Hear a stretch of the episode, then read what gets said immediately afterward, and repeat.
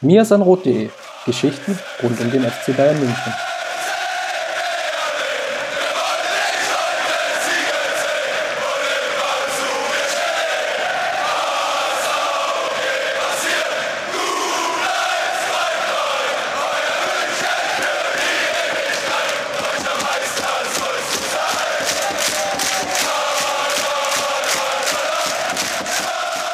Grüß Gott, Servus miteinander. Es ist wieder Zeit für den Mirsandrot Podcast und wir haben ja schon die gute alte Tradition, dass wir es jetzt wirklich so hart, knallhart getaktet haben, dass wir wirklich über jedes Spiel gesprochen haben. Und da soll natürlich die Partie, die letzte Bundesliga-Partie der Hinrunde des Kalenderjahres 2019 auch keine Ausnahme machen. Und Justin an meiner Seite, wir beide besprechen heute die Partie FC Bayern München gegen VfL Wolfsburg. Die Partie auf dem Zahnfleisch. Servus die Partie, ja, man hätte auch sagen können, äh, Cirque du Soleil, aber das, ähm, ja, äh, war, war glaube ich, dann nicht so. Ähm, lass uns vielleicht mal ganz locker flockig einsteigen. Der FC Bayern hatte ja wirklich unglaubliches Verletzungspech, glaube ich, in den letzten Wochen, ja, hat sich so angestaut, aufsummiert. Vom Gefühl, ich weiß gar nicht, wie es dir ging, mir war das jetzt eigentlich die ganzen Wochen nie so wirklich bewusst, aber es ist mehr oder weniger dann auch ein Spieler nach dem anderen im Endeffekt im Hintergrund, ähm, der vielleicht jetzt nicht wirklich zur, zur festen, festen Stammelf gehört, also zu der ich jetzt vielleicht einen Lewandowski zähle, zu dem ich natürlich auch einen, einen Manuel Neuer zähle oder einen David Alaba. Ähm, aber so die jetzt vielleicht im, im, zweiten Glied stehen, die schon auch viel Spielzeit bekommen, da gab es doch den, den einen oder anderen, der jetzt ähm, sukzessive weggebrochen ist. Und die Partie gegen Wolfsburg war für mich so wirklich das Alarmsignal, äh, oder das, wo ich es dann wirklich bildlich vor Augen bekommen habe, als ich gesehen habe, dass außer Jerome Boateng im Endeffekt kein gestandener Profi mehr auf der Bank saß. Ja, ist auch ein bisschen Absurdität, ehrlich gesagt. Ähm ich tue mich auch schwer damit, jetzt ähm, den Kaderplanern da einen Riesenvorwurf zu machen, ähm, was einfach seit Jahren schon auf der Agenda stehen muss und wo der FC Bayern einfach auch prüfen muss, warum ist das so, sind diese ganzen Muskelverletzungen. Und da verstehe ich nicht ganz, ähm, warum man das nicht in den, Beruf, in den Griff bekommt. Man weiß um diese Problematik seit Jahren.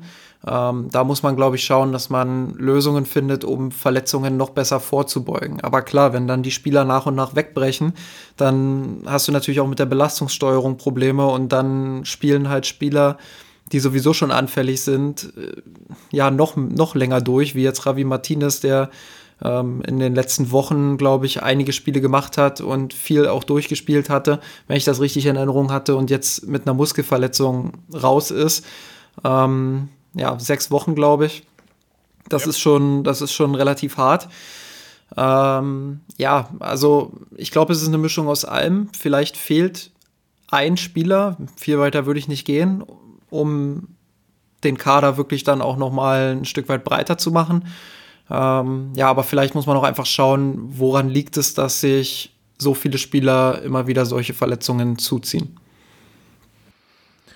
Ja, das ist wirklich so eine Frage, die, die, da tue ich mich auch schwer. Ähm, wir haben aber auch gesehen, dass die Verletzungstabelle, ähm, einfach mal unter fußballverletzungen.com, da gibt's ähm, oder at FB Injuries, also für Football Injuries, ähm, unter Twitter gibt's ähm, eine Statistik, die ein bisschen aufzeigt, ja, wie die durchschnittlichen Ausfalltage pro Spieler sind.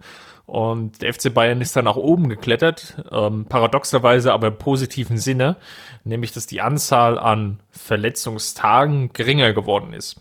Ähm, auf der Gegenseite, und ich glaube, das ist so das Problem unserer beider Wahrnehmung, sehen wir, dass es, glaube ich, einzelne Extremausfälle gibt. Natürlich an vorderster Front zu nennen äh, Süle, Hernandez, ähm, ja, und das jetzt von dir eben angesprochene zweite Phänomen, natürlich die, die Muskeln und, und kleineren Verletzungen. Ja, da ist jetzt ein Tolisso zu nennen, ähm, da ist jetzt ein Martinez zu nennen, da ist ähm, sicherlich auch ein Leon Goretzka zu nennen, der, glaube ich, eine sehr komplizierte Hinrunde hatte mit immer wieder, äh, also zunächst erst eine lange oder relativ lange Ausfallzeit und dann immer wieder einzelnen Spielen, die er verpasst hat. Ähm, da ist natürlich dann auch Ähm, vielleicht mal Fiete Ab zu sehen, der irgendwie, glaube ich, zweimal gefühlt die Hand gebrochen hat, was jetzt auch eher unglücklich ist. Ähm, aber in der Gesamtheit war der Kader schon relativ fit. Deswegen, ja, ist jetzt das ungefähr der aktuelle Stand, den wir gesehen haben. Und wenn wir dann die Aufstellung reingucken, dann ist es im Endeffekt, hat sich die ja mehr oder weniger von alleine aufgestellt. Einzige Frage war, spielt Martinez oder Boateng? Ähm, Flick hat sich an der Stelle für Martinez entschieden, was sicherlich angesichts der Form der letzten Wochen sinnvoll war. Ähm, ja, endete aber dann kurz vor der Halbzeitpause im Endeffekt in die von dir angesprochene Verletzung. Ja, ähm, und dann hast du natürlich alle Profis auf dem Feld, bis auf äh, Sven Ulreich. Ähm, genau, also große Überraschung gab es nicht. Einzige Frage war vielleicht noch, ob er Kimmich auf die 6 stellt oder ob er ähm, ja, Martinez auf die 6 stellt. Wäre ja alles möglich gewesen. Gerade auch wegen, der, wegen des Tempodefizits dann hinten. Aber er hat sich dann für Kimmich entschieden und ähm, auch mit, ich denke, mit der Begründung, dass ja, Josua Kimmich der spielstärkere Mann ist und Wolfsburg von Anfang an tiefer erwartet wurde, kompakter erwartet wurde und da braucht man natürlich eine gewisse Qualität, um auch irgendwie zwischen die Linien zu kommen. Im Endeffekt war es, ähm, wie vorhergesehen, FC Bayern mit viel Ballbesitz, Wolfsburg auf Konter ausgerichtet. Die Münchner taten sich aber an dem Tag schon schwer, wirklich die, die klaren Torchancen herauszuspielen aus dem vielen Ballbesitz, den sie hatten. Und es erinnerte mich doch eher an die Anfangszeit von Flick jetzt als Trainer, als er übernommen hat. Es war defensiv okay, bis vielleicht auf die eine Chance von Klaus, die aber auch entstanden ist aus einem individuellen Fehler im Aufbau. Auf der anderen Seite, ähm, auf der, in der Offensive doch wenig Esprit, wenig Ideen, ähm, wie das kompakte Verteidigen der Wolfsburger überwunden werden kann. Ja, habe ich keine, keine weiteren Ergänzungen zu. Ähm, Wolfsburg ja ohnehin die beste Defensive, da haben wir auch im Vorlauf drüber gesprochen, als wir das, auf das Freiburg-Spiel geblickt hatten und dann noch mal kurz über Wolfsburg geredet haben. Ähm, also dementsprechend genau das ist auch eingetreten, was man erwartet hat. Eine extrem kompakte Mannschaft, die nicht nur als Block hinten steht, sondern ähm, die auch noch sehr aggressiv im Mittelfeld zu Werke geht und da auch in der Lage ist, einige Ballgewinne zu verbuchen. Ähm, ja, du hast es angesprochen größte Chance durch Felix Klaus, 15. Minute, nach Fehler von äh, Ivan Perisic auf der linken Seite. Ähm, aber da kommen wir dann gleich, denke ich, nochmal im Detail zu sprechen. Ja, lass uns ruhig gerne einsteigen in die Details. Ähm, in der Summe, oder ja, was auffiel ist, dass wir, glaube ich, im Münchner Kader doch den, den einen oder anderen Spieler sehen, der eine sehr, sehr krasse Formschwankung drin hat und da bin ich jetzt namentlich schon bei Perisic angelangt, ähm, der, glaube ich, eines seiner schwächeren Spiele im Trikot des FC Bayern hatte. Absolut. Ähm, er und auch Serge Nabri haben teilweise, wenn sie außen den Ball hatten, absurde Zuspielentscheidungen getroffen, wo Pässe in die Mitte kamen. Da war der eine von Perisic war da bloß der Tiefpunkt, wenn man das mal so formulieren will. Der ähm, tiefere Tiefpunkt. Ja, ja, ja, der tiefere Tiefpunkt, genau. Und ähm, also das war irgendwie, die hatten den Ball außen und plötzlich haben sie sich gedacht, lass mal den Ball einfach in die Mitte spielen. Lass ihn einfach mal da reinkloppen und gucken 50-50. Irgendeiner wird ihn schon kriegen. Entweder kriegen wir einen Harakiri-Konter oder äh, wir behalten den Ball. Aber lass einfach mal probieren. Und ich dachte jedes Mal so, lass mal nicht machen. Und dann haben sie es halt trotzdem gemacht. Und ich dachte, nee, also das ist ich habe es nicht verstanden so richtig. Ähm, Gerade Serge Nabri hat da den ein oder anderen Pass in den letzten Wochen mit dabei gehabt, wo ich dachte, boah, das, das muss echt nicht sein. Ähm, aber ich schieb's auch so ein bisschen auf diese Müdigkeit, dass einfach keine Optionen mehr im Kader waren, dass der, dass der Kader nicht nur, ähm, was die Fitness anbelangt, ausgelaugt war, sondern eben auch von der Mentalität her nicht mehr ganz auf der Höhe war. Und ja, aber solche Pässe, das darf dir nicht passieren. Und äh, im Normalfall liegst du halt schon 0 zu 1 zurück in der 15. Minute und dann keine Ahnung, wie dieses Spiel läuft.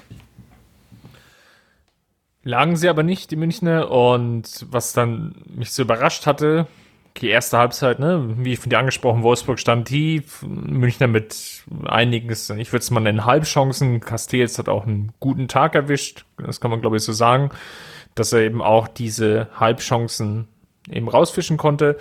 Und was mir dann so gefehlt hatte, war, okay, Martinez ist dann kurz vor der Pause raus für Boateng.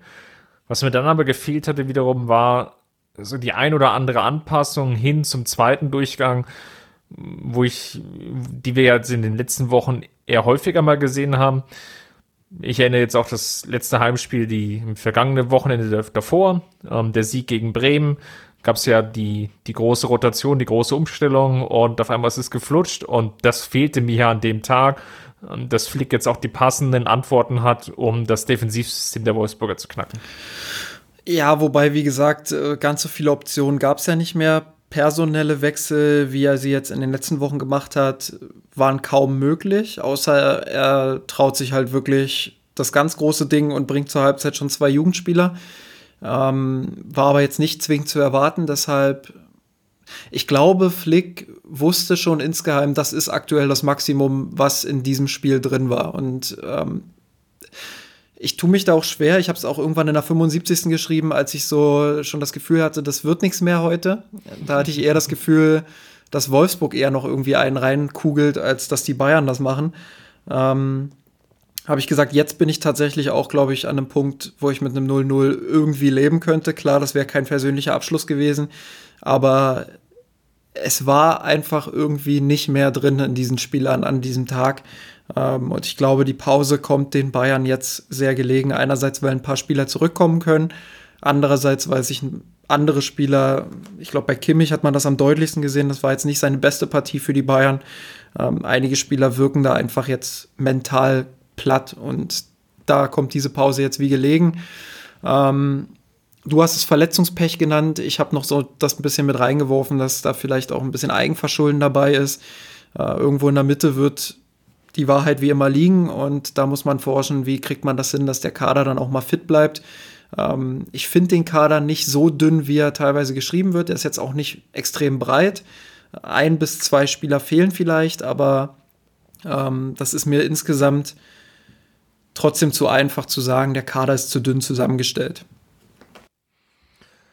Dann kam es, wie es kommen musste, das Wintermärchen beim FC Bayern, das Fairy Tale nahm seinen Lauf. Flick brachte etwas früher im Vergleich zur Freiburg-Partie ähm, mit dem gleichen Wechsel Coutinho raus, Zirkze rein, ähm, stiftet sofort Verwirrung. Es gab die Umstellung auf eher einen 4-4-2, wenn man das so sehen will. Also Zirkze hat sich dann schon ja, nicht als klassische Neun, aber so äh, als hängender Stürmer positioniert.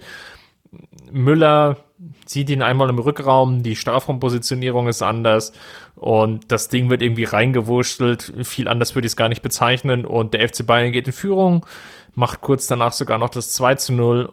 Alle sind glücklich und zufrieden, oder? Nabri hätte das Tor von Zirkse ja fast noch verhindert, indem er ihm da ja. in die Bahn läuft. Ähm, ja, interessant war ja an der Stelle, dass zweimal, wie du gesagt hast, ein zweiter Stürmer auf den Platz kam. Zweimal wurde dadurch der klare Zehner irgendwie weggenommen. Und beide Male wurde damit die Viererkette hinten durcheinander gebracht. Also bei Freiburg war es, glaube ich, ähm, Heinz. Boah, ja, kann sein, ja. Ich glaube, der hat sich rausziehen lassen ähm, und plötzlich war Zirkzee frei und diesmal war auch Zirkzee frei durch, ähm, durch eine wirre Zuordnung der Wolfsburger im Strafraum die sich irgendwie nicht richtig darauf eingestellt haben, ähm, dass die Bayern jetzt zwei Stürmer auf dem Platz haben. Und ja, diesen Moment hat Zirkze jeweils herausragend genutzt. Jetzt hat er irgendwie in zwölf Minuten zwei Tore gemacht. Ihr könnt euch das ja jetzt selbst auf 90 Minuten hochrechnen und dann wackelt der Gerd Müller-Rekord vielleicht in der Rückrunde.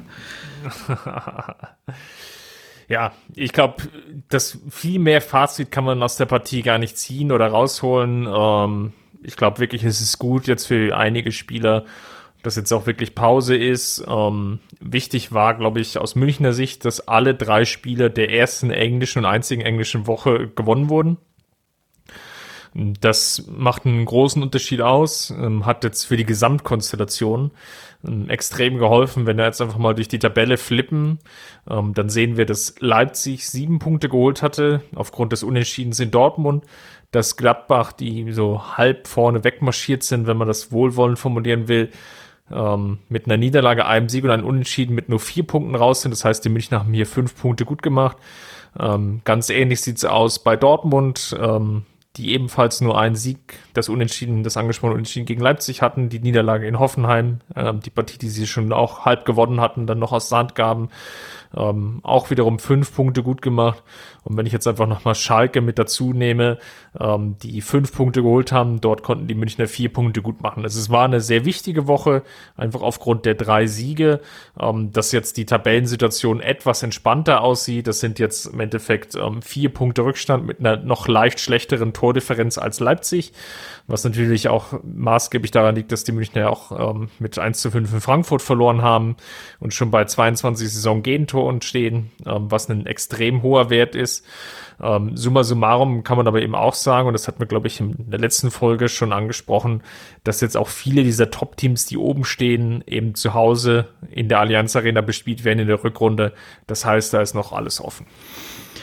Ja, was man bei Leipzig natürlich konstatieren muss, ist, dass die eine extreme Konstanz in der Hinrunde hatten. Also äh, nicht diese Konstanz, die Dortmund in der vergangenen Hinrunde hatte, wo man wirklich gemerkt hat, die haben über ihrem eigentlichen Niveau geschwebt und haben sich da in den Rausch gespielt, sondern eben viel mehr eine Konstanz eines Top-Teams. Also so, wie man sich ein Top-Team halt vorstellt. Souverän die Spiele zu gewinnen, ähm, immer an die eigene Qualität zu glauben, auch mal so Spiele zu drehen wie jetzt gegen Augsburg, wo man zurückliegt und dann eigentlich 90 Minuten ähm, anrennt und das belegt auch noch mal so ein bisschen dieses Expected Goals Modell, ähm, weil äh, Leipzig hat 39,7 Expected Goals und 18,3 Expected Goals against.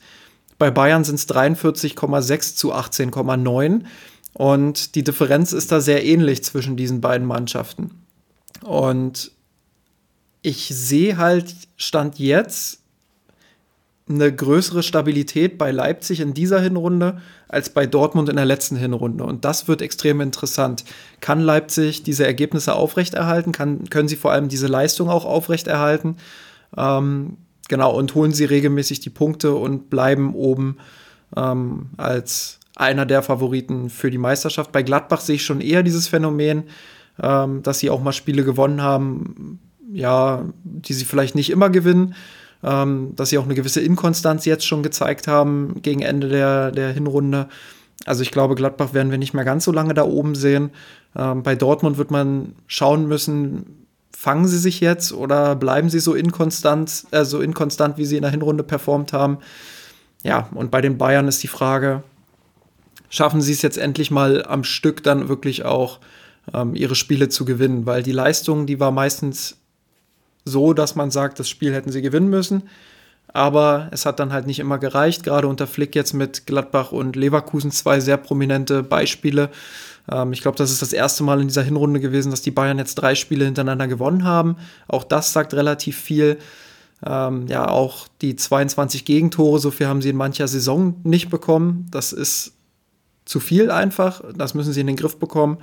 Ähm, und ich glaube tatsächlich, dass es auf einen Zweikampf hinauslaufen wird, Leipzig gegen Bayern und ja, dass Leipzig leider sehr, sehr lange oben mit beibleiben wird und vielleicht sogar die Hinrunde nochmal wiederholen kann. Dann lass uns da mal den Haken dran machen und dann nochmal gesamtheitlich im Laufe des neuen Jahres so viel schon vorweg als Spoiler. Dann drauf schauen, wenn wir gesamtheitlich die Hinrunde betrachten.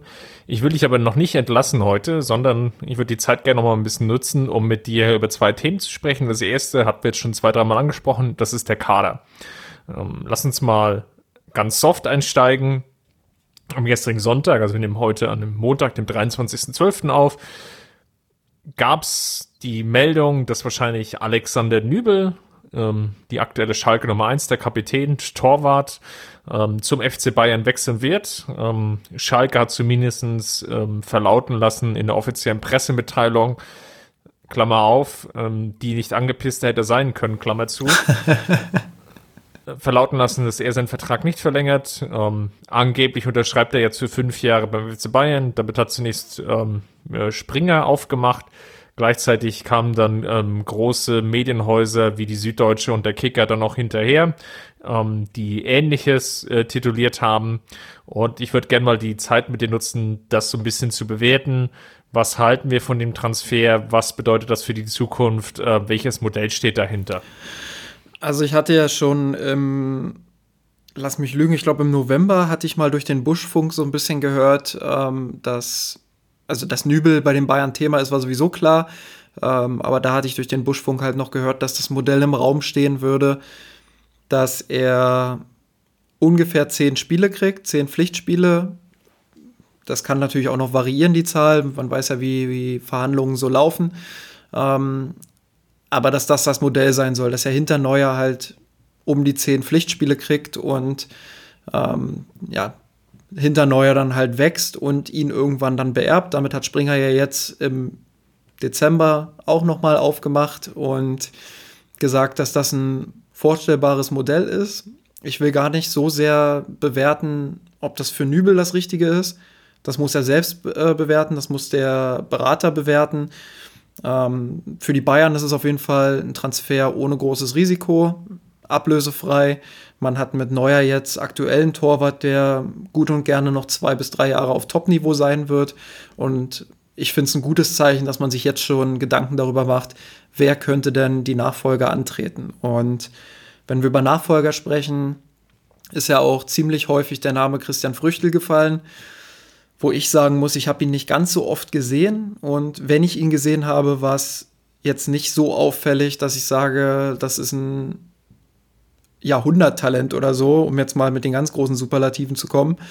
Ähm, deshalb bin ich überzeugt davon, dass es eine gute Entscheidung ist, zu sagen, man sichert sich mit Nübel jemanden, ähm, der von vielen Fußballexperten im Land als eines der größten Talente seiner Generation gesehen wird und schaut, wie er sich beim FC Bayern entwickelt, verleiht Früchte und entscheidet dann in zwei bis drei Jahren eventuell, ähm, mit wem man weitergeht oder ob man sich vielleicht noch mal sogar für eine dritte Variante entscheidet. Äh, großes Risiko geht der FC Bayern damit nicht ein. Ich finde es eine sehr schwierige Gemengelage, die sich jetzt ergibt. Ähm, du hast es schon angesprochen.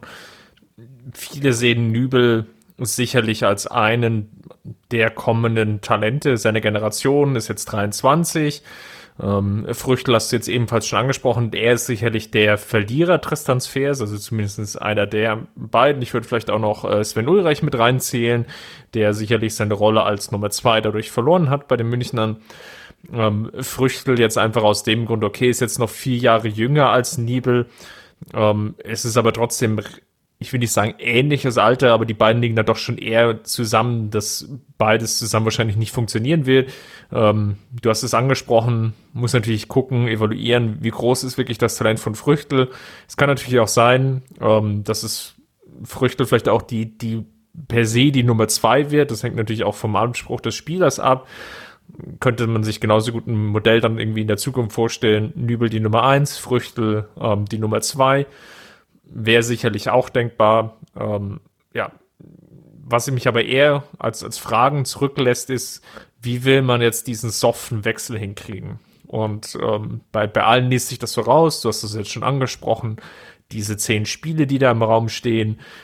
Vielleicht findet man auch irgendwie so ein Modell, dass äh, Nübel der Pokaltorwart ist, ähm, vielleicht dann noch mal ein, zwei Bundesligaspiele mehr kriegt, ähm, so ähnlich als es mal 2000 14 der Fall war, als ähm, Reiner für eine Saison bei den Münchner war. Das sind sicherlich Gedankenspiele, die da sind. Nichtsdestotrotz sehe ich ähm, dann den, den Übergang ähm, ja eher kritisch, weil natürlich auch Nübel sicherlich gewisse Ansprüche mitbringt.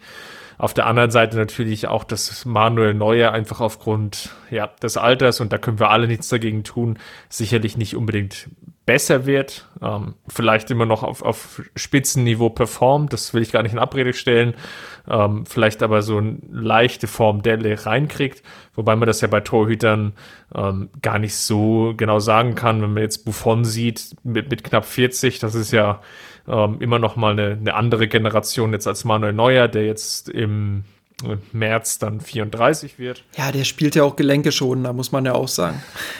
der ist ja nicht ganz so viel unterwegs wie Neuer.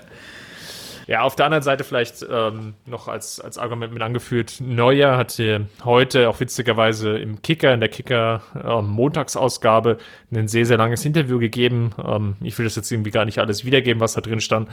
Ähm, ein Satz, der mir irgendwie hängen geblieben ist, ist, ähm, ja, die EM 2024 im eigenen Land, das ist schon nochmal ein interessantes Turnier. Ähm, wenn ich jetzt dann wie auf die Timeline schaue, dann sind das knappe vier Jahre, dann wäre Neue 37, wenn er den Anspruch hat, bis dahin noch zu spielen, wird sicherlich Probleme geben mit dieser Lösung, Nübel so lange dahinter zu, in, der, in dieser Hinterhand zu halten, um äh, mit, mit paar wenigen Spielen bei Laune zu halten, das wird sicherlich nicht funktionieren. Ja, ähm, da würde ich auch nochmal den ganz großen Kontext aufmachen. Wie lange will Löw Ter Stegen noch hinhalten? Also das, das Ding geht ja auch noch ewig weiter und ähm, das wird auch eine Debatte für sich. Ich wage mal die These, dass Manuel Neuer wenn er bei der Europameisterschaft 2024 dabei ist, nicht mehr Stammtorhüter sein wird. Und ähm, die These wage ich jetzt einfach mal ganz, ohne das respektlos zu meinen oder so, sondern einfach, weil ich glaube, ähm, dass sich bis 2024 der FC Bayern für eine Lösung entschieden haben wird und ähm, dass auch im DFB dann die Entscheidung gefällt wird, dass Ter Stegen die Eins ist irgendwann. Ähm, das sind ganz natürliche Prozesse ich kann mir so ein Worksharing tatsächlich besser vorstellen, als die meisten oder als viele das sich vorstellen können. Ich glaube, wenn Nübel den Schritt zum FC Bayern geht, dann gibt es vorher schon klare Verhältnisse. Dann wird in den Verhandlungen schon ganz klar geäußert, wie sieht das Modell aus, was garantieren wir dir, was bekommst du und alles darüber hinaus wird sich dann ergeben oder nicht. Und mit dem muss Nübel dann arbeiten und mit dem muss er sich dann auch zufrieden geben.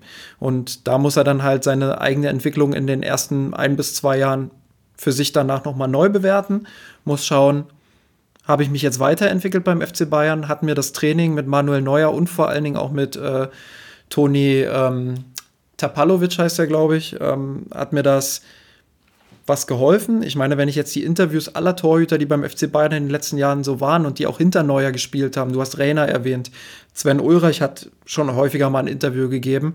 Klar, das sind alles andere Altersgruppen, die haben alle im Spätherbst ihrer Karriere nochmal andere Ansprüche, aber das waren eben auch Torhüter, die eigentlich Stammspieler sein wollten, die dann aber gesagt haben, boah, eigentlich war das schon eine richtig wertvolle Zeit hier beim FC Bayern hinter Manuel Neuer mit diesem Torwarttrainerteam.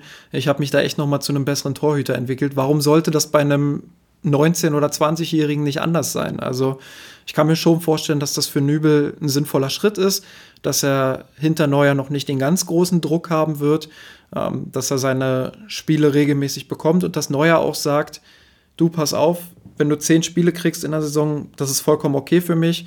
Die anderen 30, 35 mache ich und dann ist das ein Modell, was mindestens für ein, zwei Jahre gut funktionieren kann.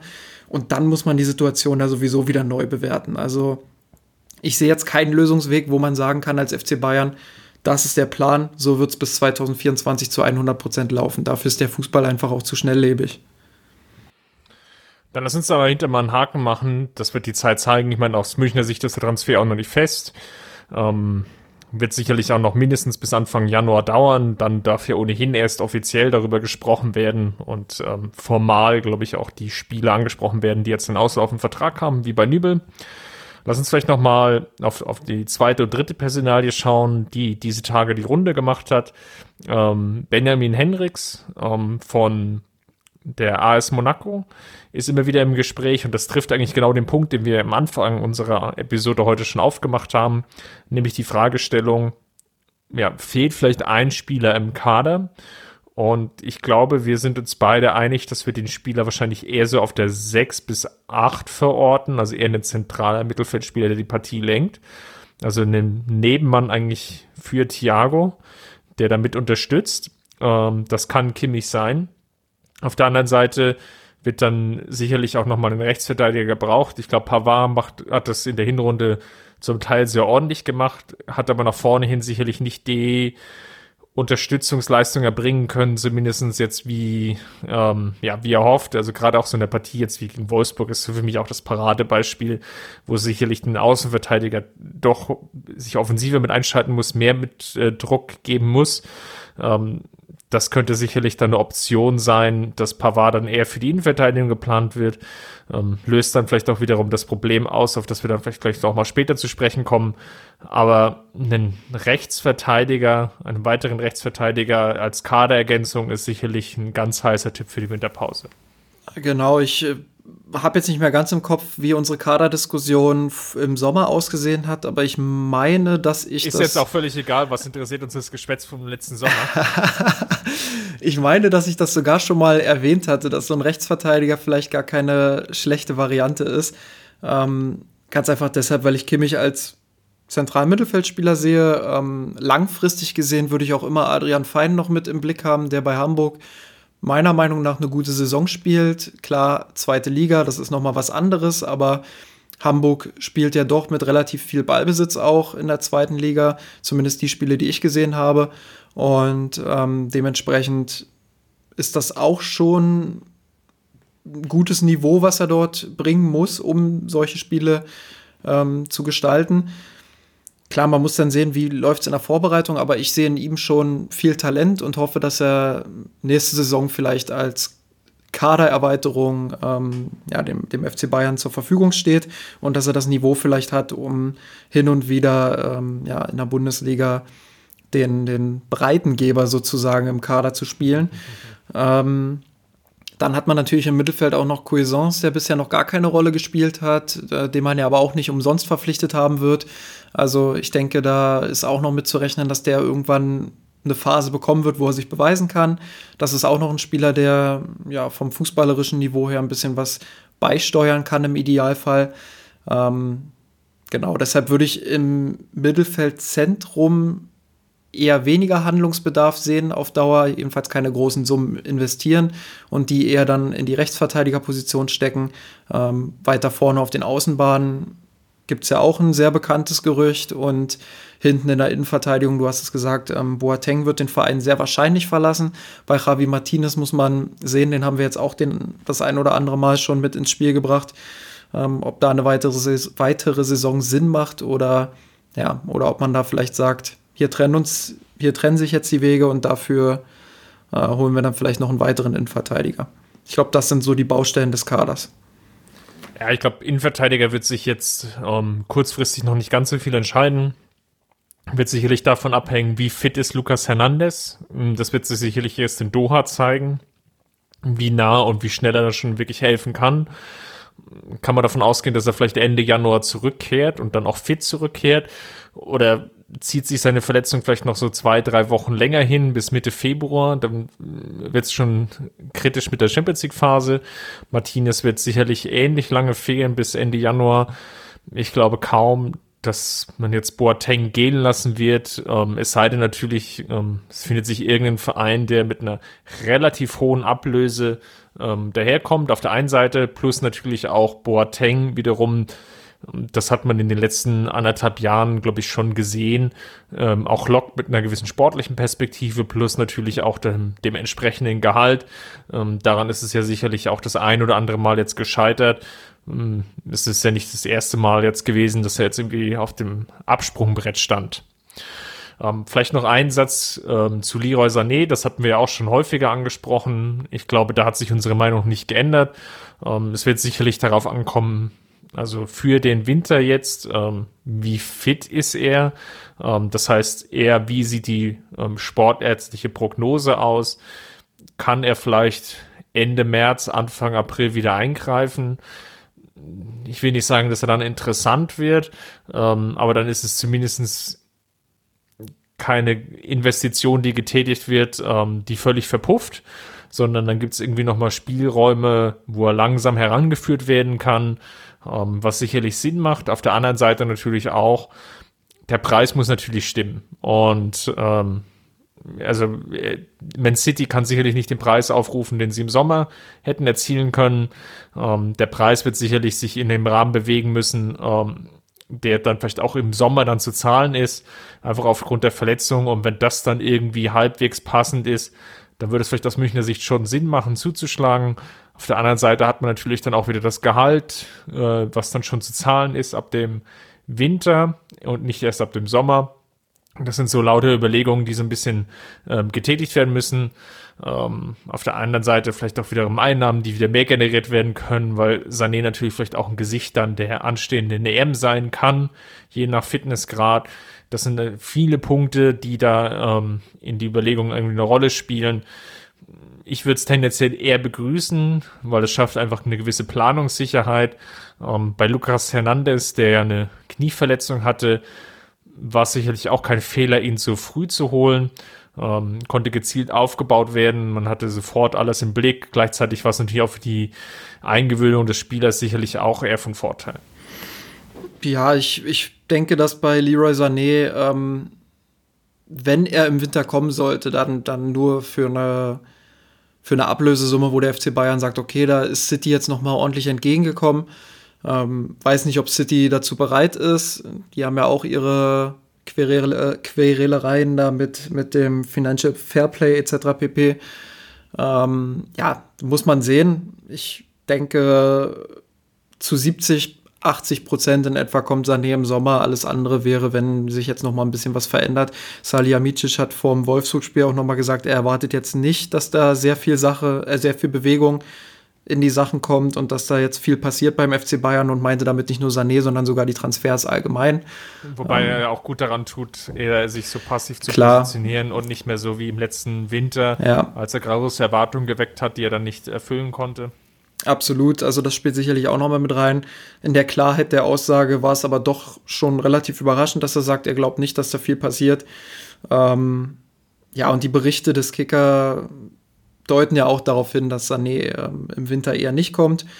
Ich kann mir schon vorstellen, dass man vielleicht, wenn die Möglichkeit besteht, einen Rechtsverteidiger zu holen, einen guten, dass man da zuschlägt, aber sonst glaube ich, dass der Kader so bleibt.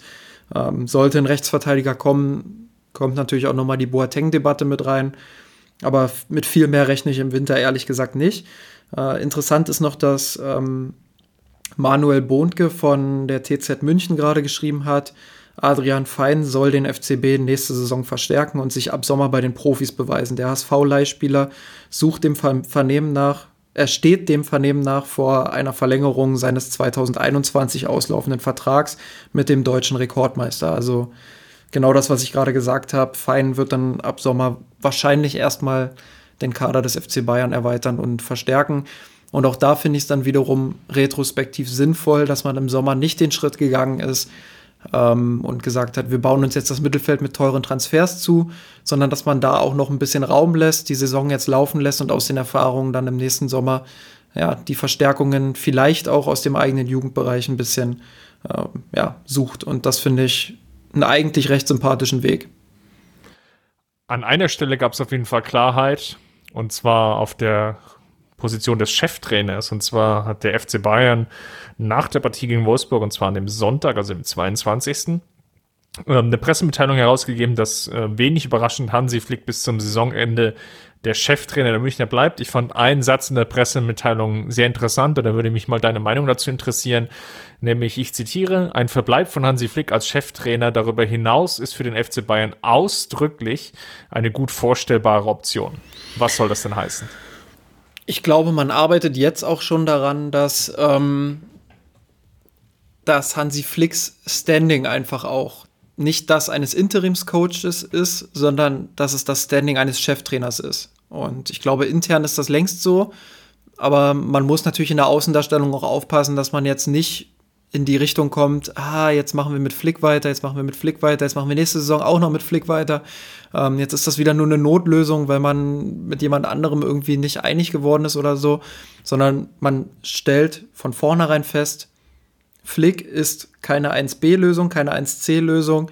Flick kann auch eine A-Lösung sein, ohne sich aber komplett darauf festzulegen und zu sagen, wir machen auf jeden Fall bis Sommer, äh, über Sommer hinaus weiter, sondern zu sagen, du hast jetzt, sage ich mal, den Rückrundenstart, dann schauen wir, wie die Entwicklung ist und dann setzen wir uns im Februar oder März vielleicht wieder zusammen. Das stand jetzt da nicht, aber so kann ich es mir vorstellen ähm, und entscheiden, ob du vielleicht sogar die A-Lösung wirst. Und ich finde diese Gleichwertigkeit auch gut. Das macht ja, das gibt ja auch eine gute Verhandlungsposition äh, mit anderen Trainern. Nur birgt es natürlich auch Gefahren. Du musst als FC Bayern zusehen, dass du dich nicht wieder in so eine Situation drängen lässt wie 2018, dass du alles laufen lässt, dich zurücklehnst, ja, und dann verpasst du irgendwann wieder den Zeitpunkt, um andere Alternativen vielleicht dingfest zu machen, namentlich Erik Ten Haag. Ich glaube nicht, dass Ten Haag sich bis April oder Mai hinhalten lassen wird. Ähm, der will auch so schnell wie möglich Planungssicherheit haben. Das ist in seinem Interesse, das ist im Interesse des FC Bayern. Und dementsprechend muss der FCB dazu sehen, ähm, ja, dass er, dass er wirklich Flick jetzt auch die Zeit gibt, sich zu beweisen, aber eben nicht so viel Zeit, ähm, dass man dann am Ende wieder in so eine Notsituation kommt. Und da muss der FC Bayern jetzt 2020 zeigen, dass sie aus dem Jahr 2018 gelernt haben. Viel mehr kann ich eigentlich gar nicht hinzufügen. Ich sehe es ähm, sehr ähnlich. Einerseits gibt es jetzt so ein bisschen die Option, Flicks Position zu stärken weil selbst wenn es in der Rückrunde so eine ähnliche Phase gibt, wie wir es jetzt gesehen haben, mit einer unglücklichen Niederlage gegen Leverkusen und Gladbach, ähm, vielleicht auch mit einem Ausscheiden irgendwann in der Champions League oder im DFB-Pokal, ähm, dass du eben sagen kannst, okay, Flick ist, bleibt unser Cheftrainer bis zum Saisonende. Du kommst dann nicht in diese Debatten, er ist jetzt nur der Interimstrainer für einen gewissen Zeitraum und du brauchst dann noch einen dritten Trainer für die Saison. Ich glaube, ähm, soweit kann sie sich jetzt die, die sportliche Führung festlegen, dass sie eben gesagt hat, okay, Flick macht eine sehr gute Arbeit, das Team hat sich sukzessive verbessert. Ähm, wir sehen, Kurs Champions League kann gehalten werden und ich glaube, das ist so das Minimalziel. Ähm, und natürlich so lange wie möglich und die Meisterschaft mitspielen. Das gleiche gilt natürlich auch für Pokal und, und Champions League. Ich glaube, das ist soweit gewahrt und dann sehe ich es natürlich ähnlich wie du. Ähm, nimmt man etwas den Druck raus bei der Frage, wer wird der Nachfolger von Hansi Flick als Cheftrainer, ähm, indem man halt diese ganzen Namensdiskussionen einfach aus dem Weg geht, gleichzeitig Flick natürlich auch noch die Hintertür offen lässt, also als, als Motivation die Möhre sozusagen vorhaltend. Ähm, guck mal, du kannst auch die Chance haben, nicht nur der Co-Trainerin zu sein, sondern du kannst auch die Chance haben, dir hier wirklich so nochmal so die nächste Stufe in deiner Karriereleiter zu erklimmen, indem du dann vielleicht den Verein sogar über einen längeren Zeitraum führen kannst, wenn es halt sportlich passt. Was ja vielleicht auch nochmal ein ganz anderer Anreiz ist für Flick, als jetzt zu wissen, er ist vielleicht jetzt nur die, eine gewisse Übergangslösung.